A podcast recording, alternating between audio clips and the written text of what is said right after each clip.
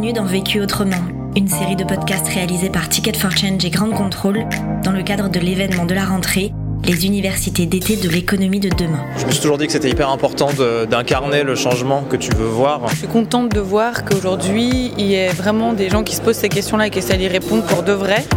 Dans ce podcast, nous vous invitons à découvrir les témoignages d'une sélection d'intervenants de cet événement. Avec Vécu autrement, nous vous proposons de ne pas attendre un éventuel monde d'après, mais d'agir aujourd'hui autrement.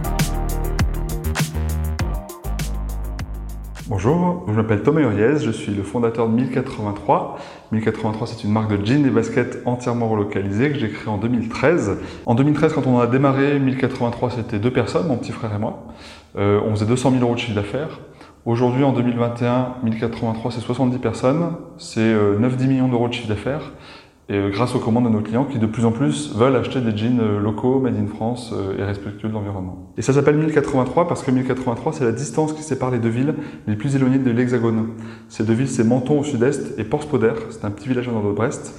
Et donc notre démarche c'est de fabriquer des jeans et des baskets à proximité de nos clients, donc à moins de 1083 km. La question le vécu dont, je vais vous parler, c'est euh, la nécessaire euh, verticalisation de la production à laquelle on a dû faire face. Le vécu. En 2013, quand j'ai créé 1083, euh, j'étais commerçant, c'était un projet de marque de jeans, mais j'étais moi-même ni fabricant, ni confectionneur, ni tisseur. Et donc je me suis aperçu que finalement, grâce au succès de la campagne de financement participatif, la demande était forte.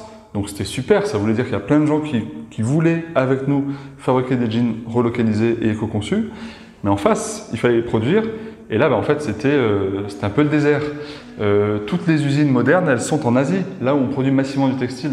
Donc en France, bah, il y avait moins d'usines, avec des interlocuteurs pas forcément simples à trouver et qui n'avaient pas forcément euh, confiance dans des projets de financement participatif. Parce qu'à l'époque, il y a 8 ans, c'était pas du tout la mode, ni le Made in France, ni le financement participatif.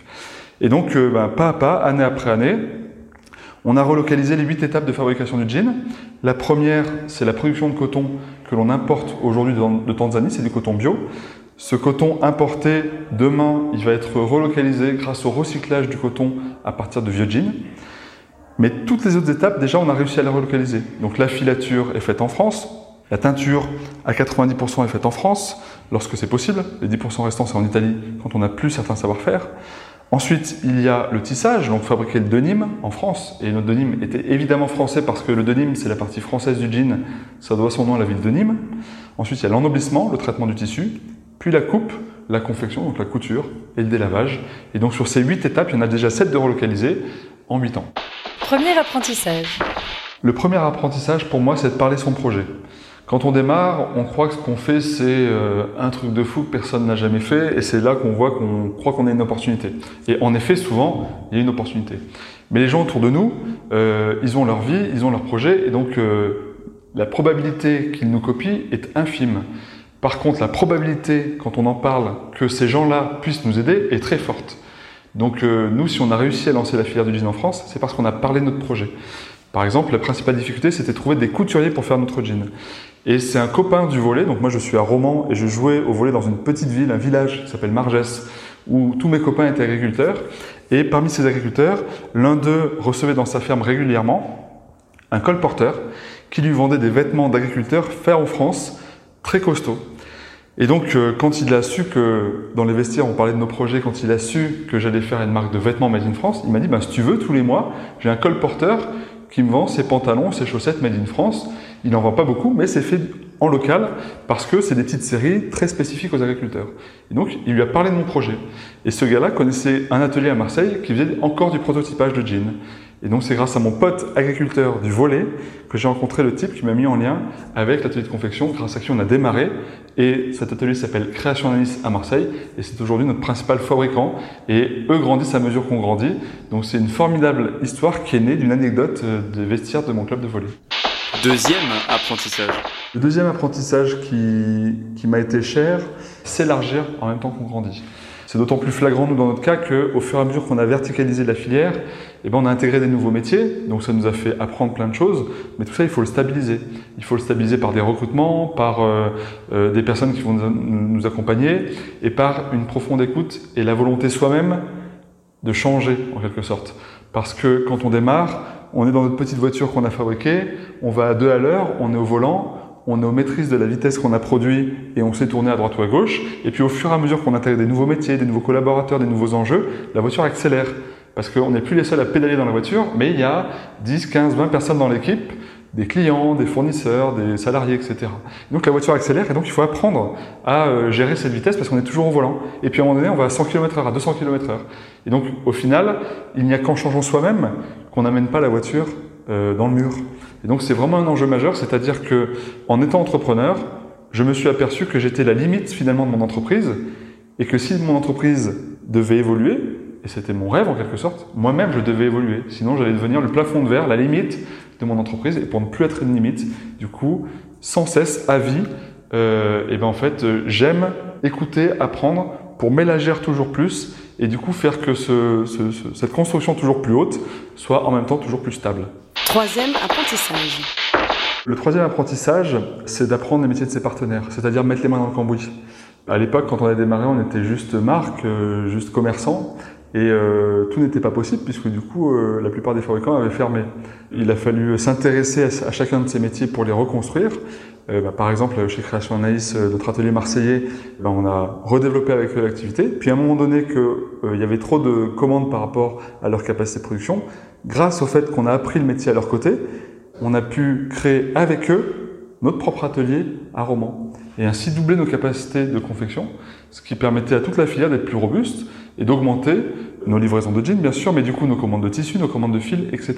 Et donc tout ça, ça se révèle être très structurant, et c'est d'autant plus que même pour l'entreprise, euh, ça apporte deux gros avantages.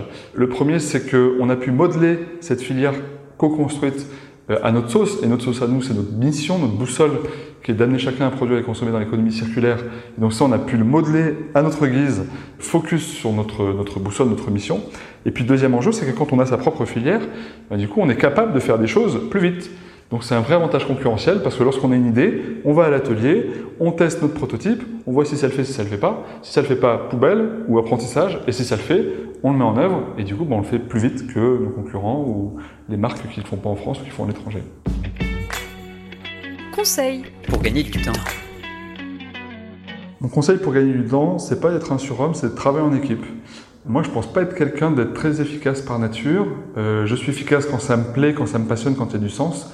Par contre, je ne suis pas tellement quand ça m'emmerde ou quand euh, du coup ça fait pas sens. Et il y a des sujets que j'aime faire et des, sujets sur lesquels j'aime pas travailler, où je suis pas bon et où du coup je mets très longtemps à produire quelque chose.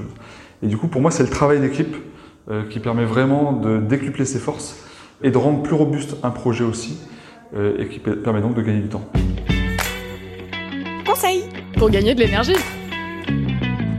Mon conseil pour gagner de l'énergie, je dirais que c'est d'accepter ces moments d'inefficacité. Parce qu'en effet, en tant qu'entrepreneur, il y a plein de moments où on est débordé, où euh, notre écosystème, nos clients, nos fournisseurs, nos salariés attendent des choses de nous qu'on ne délivre pas à temps, et donc on ralentit la boîte. Et ça, ça provoque euh, une réaction un peu, en tout cas pour moi, de, culpabilité ou de gêne, ou de, on est embêté quoi, parce qu'on ralentit les autres, et ça fait culpabiliser par rapport à tous les enjeux qu'on sait qu'on a à mener. Et en fait, donc on cherche des moyens pour gagner de l'énergie. Et en fait, euh, je, ne crois pas à ça, je ne crois plus à ça. Euh, et donc quand ça m'arrive, quand je sens que je suis pas efficace, eh ben, au lieu de lutter contre cette inefficacité, je l'accepte, je l'accueille, je me repose, et ensuite je repars, j'ai de l'énergie, et donc je, de nouveau je gagne du temps pour euh, adresser mes sujets importants. L'autre question La question qu'on se pose chez 1083, c'est comment transformer le succès qu'on a eu en France en euh, apprentissage locaux dans d'autres pays. Et donc dupliquer, comment dupliquer 1083 dans d'autres pays que la France. Vécu autrement, un podcast réalisé par Ticket for Change et Grande Contrôle dans le cadre des universités d'été de l'économie de demain.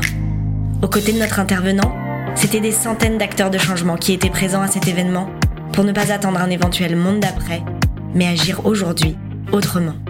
On vous en fait découvrir quelques-uns. Moi, je suis entrepreneur. C'est pas ma première entreprise. Je suis plutôt du optimiste. Enfin, moi, j'adore euh, être au milieu de gens qui pensent la même chose parce qu'il y a un vrai besoin quand même de transformer la façon dont on, euh, dont on consomme, dont on fabrique, euh, dont on vit nos vies. mais en y mettant réellement une énergie constructive et une énergie qui va plutôt bâtir quelque chose de encore mieux. Quand on a la responsabilité d'avoir bah, beaucoup d'employés, c'est des familles qu'on fait vivre, c'est des territoires qu'on fait vivre. Donc justement, cette transition, il faut la construire et c'est la responsabilité bah, très certainement de l'entreprise entre autres, des gouvernements, on a besoin d'eux pour accélérer ça et faire qu'il n'y ait pas de dommages auprès des gens qui vivent dans l'industrie d'aujourd'hui par exemple.